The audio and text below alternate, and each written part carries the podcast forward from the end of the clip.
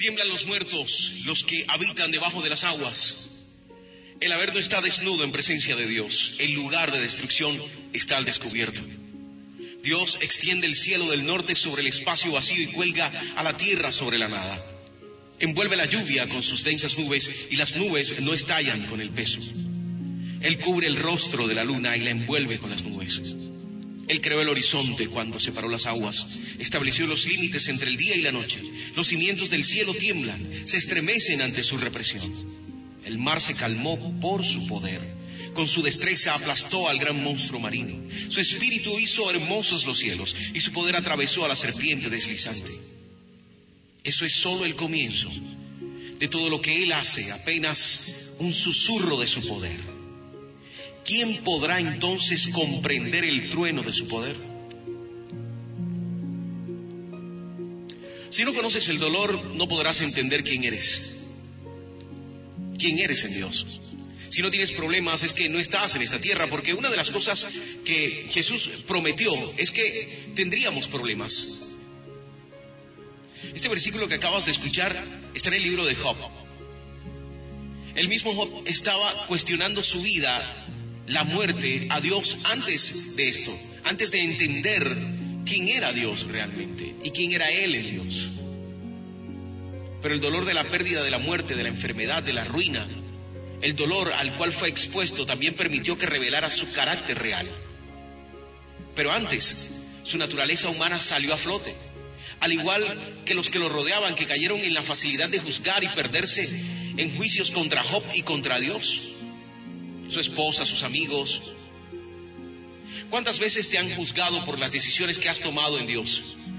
¿Y cuántas veces te has cuestionado las cosas que has hecho por Dios? Sobre todo en medio del dolor. Cuando estás en esa ceremonia y sientes el vacío de tener que despedir a un ser querido. ¿Cuántas veces la muerte ha tocado a tu familia? ¿Cuántas veces esa muerte te duele tanto que empiezas a cuestionarte tu vida, a Dios? ¿Cuántas veces frente a una sala de urgencias recibiste ese diagnóstico fatal? ¿Cuántas veces has tenido que esperar a que el médico salga para decirte cómo salió la cirugía? Ese momento fatídico cuando sabes que ya no volverás a ver a esa persona, cuando te podrías ir de este mundo o cuando empiezas a pensar que todo está perdido. El dolor desnuda tu carácter. Eso es lo que hace el dolor, nos prepara, nos concientiza, porque la muerte es un dolor que te pone en perspectiva si tienes cosas de valor o no. Dicen que lo más valioso es la vida. En este mundo es tan importante que hoy todo se detuvo por una molécula. Algo diminuto tuvo el poder de aterrorizar al planeta entero y poner en una balanza lo más importante. Es el trabajo, la economía, la fiesta, la calle, las posesiones o la vida. Todos elegimos la vida como lo más valioso. Por eso nos cuidamos hoy, por eso nos guardamos, por eso eh, estamos hoy encerrados. Pero en ese orden de ideas aún no entendemos que la vida es valiosa, pero lo más importante, porque al final, dentro de los 150 años que vienen, lamento tener que decirte esto, pero todos los que me están escuchando ya no estarán aquí. Yo no estaré aquí en 150 años. Eso se los garantizo, que en 150 años todos estaremos muertos. Entonces la pregunta es, si hay vida eterna en la que crees al asegurar que crees en Dios, ¿no es más valioso entonces adorar al Dios porque es Dios?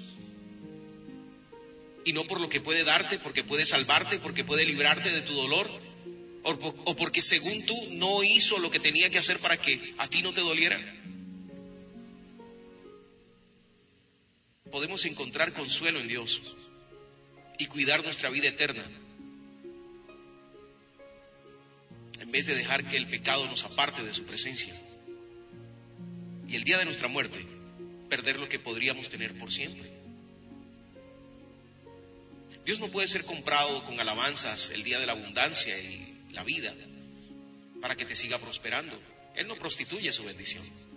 Si adoras y crees en Dios es porque sabes y reconoces como Job su soberanía sobre tu vida entonces eres salvo y serás prosperado en la medida justa de las riquezas de Dios. Hoy mira tu vida en perspectiva, en un día como hoy, porque déjame decirte que es un día menos. Cada vez que te levantas, cada día te estás acercando a Dios. A ese día donde te vas a encontrar con Él. Así que si hoy perdiste, si hoy te duele, si hoy despediste a alguien de tu familia, si hoy esperas ese parte médico, si hoy sientes que estás sola o solo, si sientes que no hay esperanza porque no hay trabajo, te falta alimento, si hoy el dolor te toca, encuentra ánimo en Dios porque hay cosas más grandes que esta. Levántate, conténtate en Él y abraza la promesa de la vida eterna. Todo esto va a pasar y lo que viene lo vas a disfrutar en Dios. Serás enseñado en la abundancia y en la escasez. Y no vas a abandonar a Dios porque su promesa de paz es para tiempos difíciles. Porque su bendición no se prostituye, no puede ser comprada. Él es soberano. Tú adóralo, búscalo, conócelo por quién es Él, por lo que ya entregó por ti y por la promesa de lo que tendrás en la eternidad. La gratitud te lleva a la adoración y la adoración genuina agrada a Dios.